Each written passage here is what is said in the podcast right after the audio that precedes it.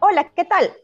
Yo soy Alexandra Ames y esto es Debate a través de sudaca.pe y como siempre estamos aquí con David Rivera y Paolo Benza para comentar las noticias más importantes del día y el día de hoy tenemos noticias muy interesantes, muy importantes para comentar, pero empezamos con una que sin duda eh, es una noticia extraña dentro de la lista de las noticias más importantes.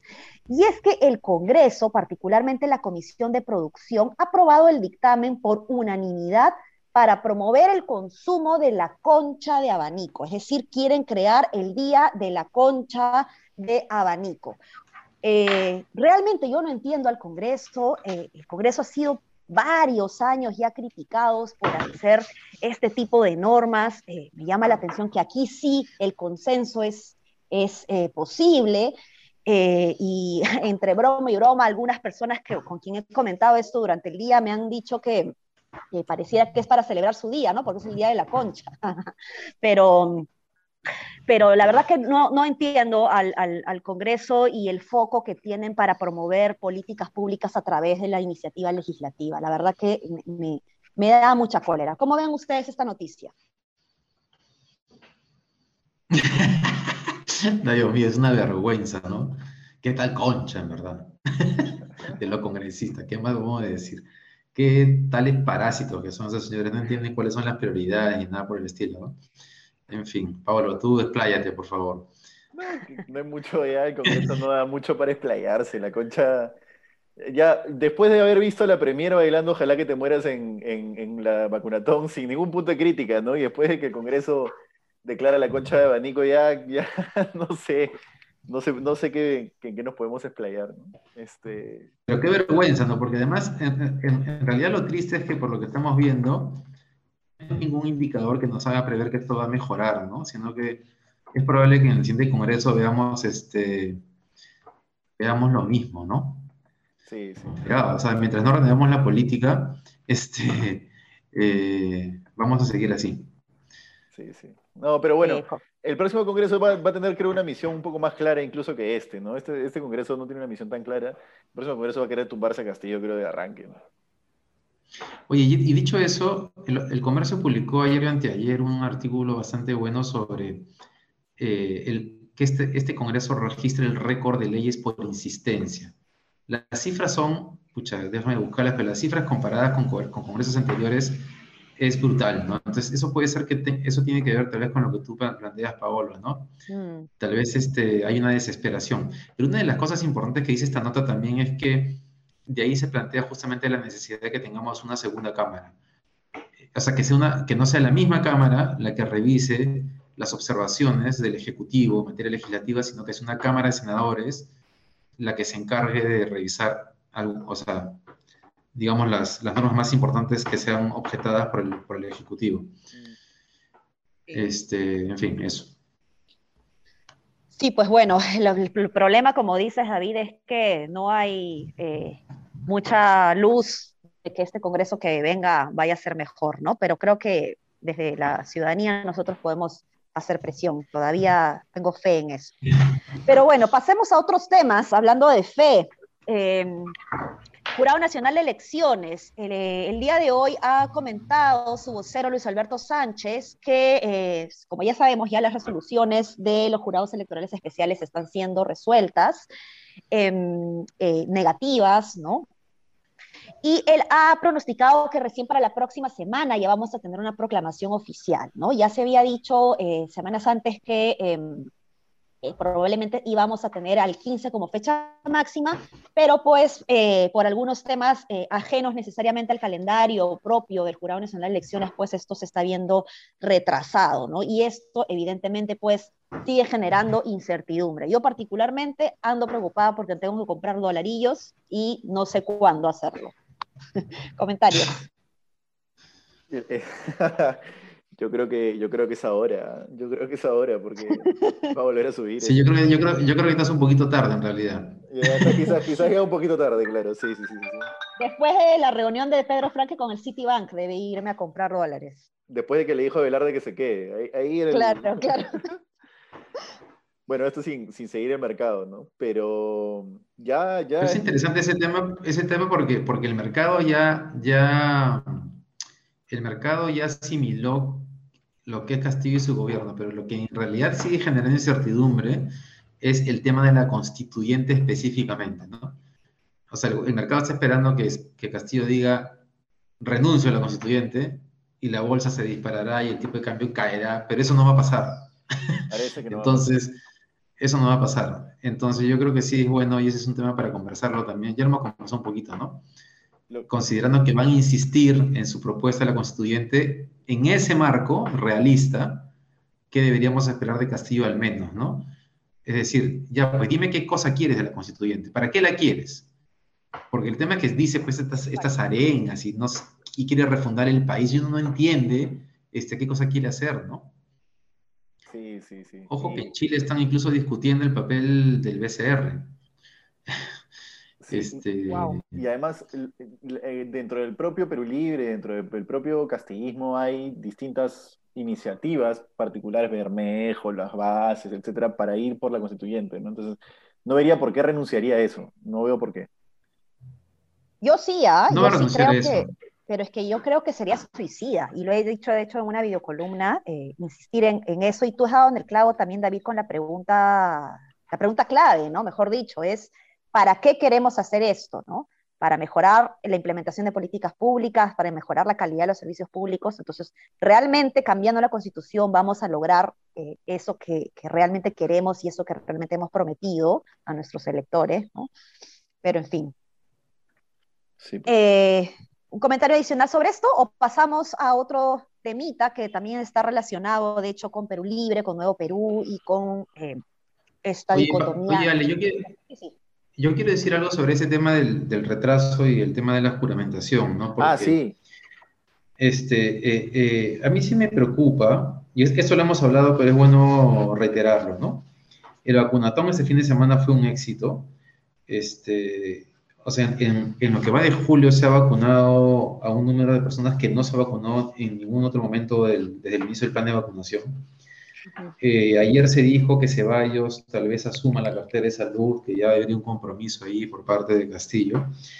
Y a mí me sigue sorprendiendo eh, que, eh, que, Castillo y su entorno se den cuenta que alguna señal tienen que dar sobre ese tema en particular.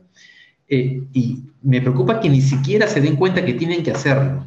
Este, porque si, si, si, si, si en verdad en todas esas reuniones que tienen, que están conversando sobre cómo va a ser el gobierno, el cambio en la, en la Constitución, si él cree que su cambio en la Constitución es más importante que el plan de vacunación, está totalmente desconectado de la realidad.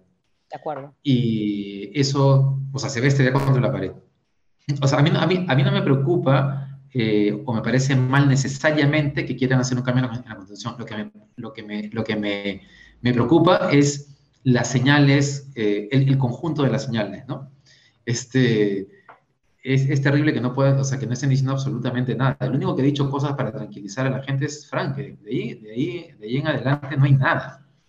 Y estamos claro, pero pero de ahí sale la congresista electa Betsy Chávez y da a entender de que ese es un invitado, ¿no? Que él, puede, o sea, que él no, no, no, no está opinando de manera oficial, ¿no? Y, no, y además yo siento que el, golpe psicológico de que falte tan poquito y todavía no sea proclamado presidente es un golpe psicológico para todos, incluidos los empresarios, ¿no? Es decir, realmente no sienten incertidumbre, ya estamos demasiado poco a pocos días yo sí siento incertidumbre, oye, ya es muy poco, ¿no? Sí, sí, sí, sí, totalmente. Sí. Totalmente. Pero bueno, em, hablando de estos temas también, eh, ya habíamos tocado ayer, de hecho, eh, lo que está pasando en Cuba, ¿no? Y estas olas de protestas que están creciendo, no solamente en la isla, sino también en Miami, en donde, como sabemos, pues hay un montón de cubanos exiliados que ya han alcanzado la ciudadanía casi automática. Eh, de, Estados Unidos. Eh, y la ola de protestas ha crecido y ah, hemos criticado de alguna manera el silencio un poquito de algunas personas de izquierda, personajes de izquierda, em, el día de ayer, pero llama la atención que más bien ahora se estén pronunciando y que estén hablando del bloqueo que hace Estados Unidos, el bloqueo comercial eh, que hace Estados Unidos a eh, la isla y que más bien está culpando a este bloqueo por la situación que se vive en Cuba. ¿Cómo ven ustedes esto? ¿Están de acuerdo con esta lógica? La de, la de Nuevo Perú es un desastre, es, es, es vergonzoso en realidad. Este, hay una cosa que tiene la izquierda peruana que es bien trasnochada, ¿no? Yo he crecido en una familia pues de, de izquierda, ¿no? Entonces, este, hay cosas que yo valoro mucho de, de, de, haber crecido en ese entorno, pero también hay una cosa que es impresionante que estando en el 2021 siga pasando, es como que todo aquello que, todo aquello que, que, que haya peleado contra el imperialismo, hay que defenderlo, ¿no? Este, entonces, como Cuba es el ejemplo del imperialismo, entonces los, los causantes del drama cubano son los gringos, ¿no? Y el bloqueo eh, comercial, lo cual no digo que no sea un problema, pero está clarísimo que la gente en las calles de Cuba está protestando por una cosa mucho más, eh, mucho más amplia, mucho más profunda y que tiene que ver directamente con un régimen dictatorial que ha asumido la, en, en, la pobreza del país. Y la izquierda peruana es incapaz de, de poder creo que siquiera verlo, ¿no? O sea, solamente ven esto que han puesto en su, en su tweet, porque no creo que lo vean y que no, y que no sean capaces de decirlo, pero no sé, no sé la verdad, este, tú, Pablo, ¿cómo lo ves? Y de hecho, por eso preguntaba ayer, quizás un poco suelto quedó esto, pero ¿qué tanto se le puede asustar a un político, por ejemplo, como Cerrón, ¿no? que sale a decir que es el embargo, este, se olvida de años de dictadura, de los primeros años de fusilamiento, de todas las libertades que fueron quitadas, eso es una forma de ver el mundo antidemocrática. O sea, simplemente antidemocrática, ¿no? Sí. Entonces... sí. Oye, además hay un tema porque, porque es como, es, es, el problema de la derecha al otro extremo, ¿no? Entonces, todo lo que sea defender el libre mercado justifica un gobierno autoritario.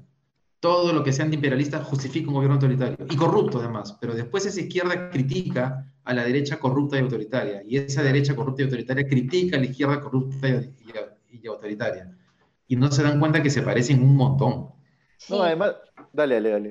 Sí, justo quería, quería ir a ese punto, ¿no? Porque eh, mi segundo comentario eh, era que tenemos una derecha que hoy eh, tiene mensajes bastante eh, casi totalitaristas, ¿no? Y que están a favor de, una, de un golpe de Estado, digamos que es que cosa más antidemocrática que un, que un, golpe de Estado y no reconocer la voluntad popular de, de elecciones generales.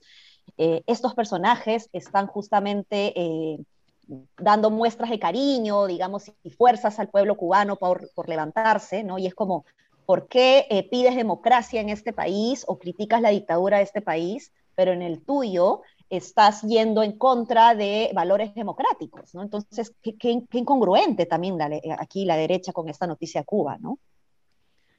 Sí, sí, y además ellos creen que ganan, que ganan, que ganan la, o sea, que cuando no ceden y dicen, no, ese bloqueo, la izquierda cree que gana la arena, está dando pelea en la arena de la discusión ideológica y en verdad ya se puede defender ideológicamente a los Castro, o sea, se puede defender ideológicamente a Cuba, no, no, no, ya, ya es, no, pues. es, una, es, una, es una arena ideológica de hace, ¿cuánto? ¿40 años? ¿30 años? 20. Bueno, pero la derecha, eh, claro, yendo, yendo, yendo al, al, punto de los contrastes, la derecha peruana sigue creyendo que el Fujimorismo puede ser el representante de la democracia y del, y del liberalismo, ¿no? O sea. Pero eso es más necesidad, pero David, eso es más necesidad, porque es la candidata que siempre pasa segunda vuelta, no les queda mucho más, ¿no? Pero... Yo tengo amigos bien convencidos, ¿ah? bien convencidos. Pero tus amigos de la UP. De de. Tus amigos la gente de la UP. Ahí está Daniel Córdoba tomándose foto con Margallosa. Ay, ay, ay, ay, ay. Bueno, bueno. Tenemos un, tema también eh, eh, importante sobre esta columna que tiene UCEDA en la República, el informante. Eh, creo que es importante mencionar algo, ¿no? Porque la vez pasada nos echamos virtualmente sobre la posibilidad de que los dinámicos del centro hayan financiado a la campaña electoral de, de, Pedro Castillo y hasta ahora no hay indicios alrededor de eso, no hay evidencia sobre el tema, el, el caso es otro, la investigación es otra, entonces eh, ahí habría que, aclarar, digamos, esto a partir de, nuevas luces que están saliendo a partir de la investigación que está corriendo, ¿no? ¿Cómo lo ves tú, David? Sí, claro. Lo, UCEDA, bueno, tiene ese tiempo esta, esta, esta argumentación de que el caso, el caso, el primer caso, ¿no? El, por negociación incompatible de Cerrón en realidad no, no, no hay un sustento sólido, ¿no? es importante aclararlo porque quién sabe qué cosa irá a pasar con el caso más adelante, ¿no? Lo cual no quiere decir que en todos los otros casos que vienen, que son como 20, no haya, no, no vaya a aparecer este, información que sí involucre en actos de corrupción. Y en este caso específico de los dinámicos del centro, que es importante porque creo que mañana es la audiencia para meter en prisión preventiva a 20 de los, de los acusados. Este, claro, lo que dice la jueza es que la fiscalía no ha presentado un caso en el que, o sea, el caso son los dinámicos del centro. entonces, claro, desde los medios se ha levantado el acto de que con ese dinero se habría financiado la campaña electoral por el contenido de los audios, pero aparentemente el Ministerio Público no ha no está eh, enfocando el caso en el vínculo entre los dinámicos del centro y Perú Libre.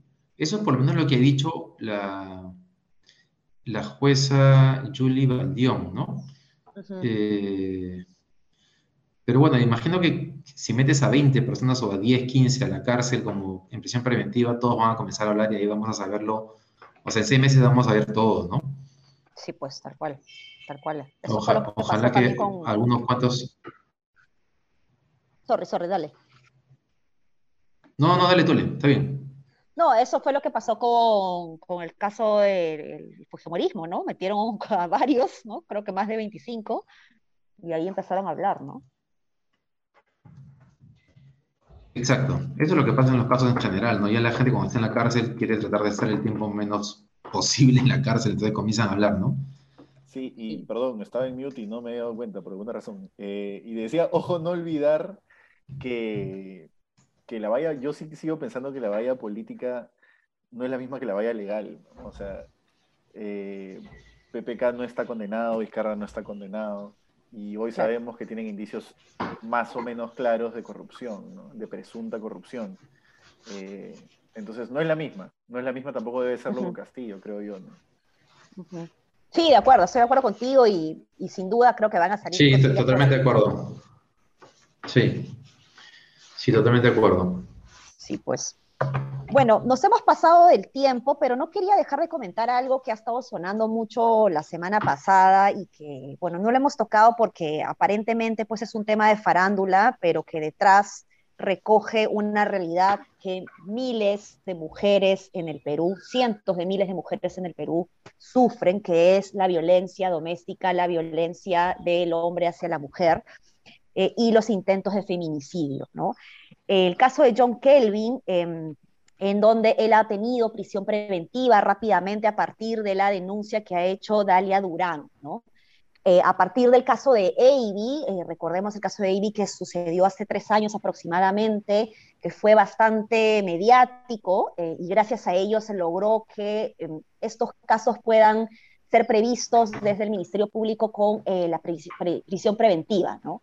La pregunta que yo me hago y que con cargo a responder en el transcurso de estos días, porque sí quiero investigar más al respecto, es si esta prisión preventiva o estos casos de reacción rápida del Ministerio Público funcionan solo cuando el caso es mediático o eh, qué pasa con aquellas voces eh, de mujeres invisibles que no tienen llegada a los medios de prensa eh, al interior del país, en donde el Ministerio Público, la realidad de los fiscales, el, Ministerio Público al, al, interior del país también es otra, ¿no? Este, y me pregunto si es que realmente está funcionando con la misma intensidad. ¿no? ¿Cómo ven ustedes este caso de John Kelvin con Dalia Durán?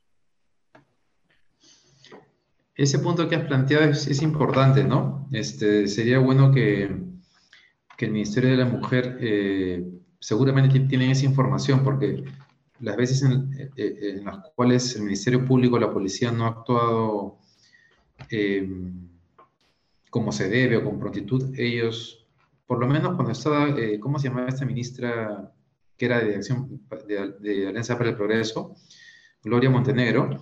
Ella una de las cosas que hizo bien fue salir a denunciar inmediatamente. Eh, había casos en los cuales la policía y el Ministerio Público no, no actuaba, ¿no? Entonces, este, nada, es, es sería súper bueno saberlo. Sí, sí, no puede ser que el tema, el tema de violencia, violencia contra la mujer sea un tema mediático necesariamente. O sea, no hemos podido, por más que se ha hablado del tema todavía, implementar un aparato eficiente del todo desde el sistema público. La otra revisaba, por ejemplo, un caso, ¿no? Un policía acusado de violencia familiar, este, o de violencia, sí, familiar.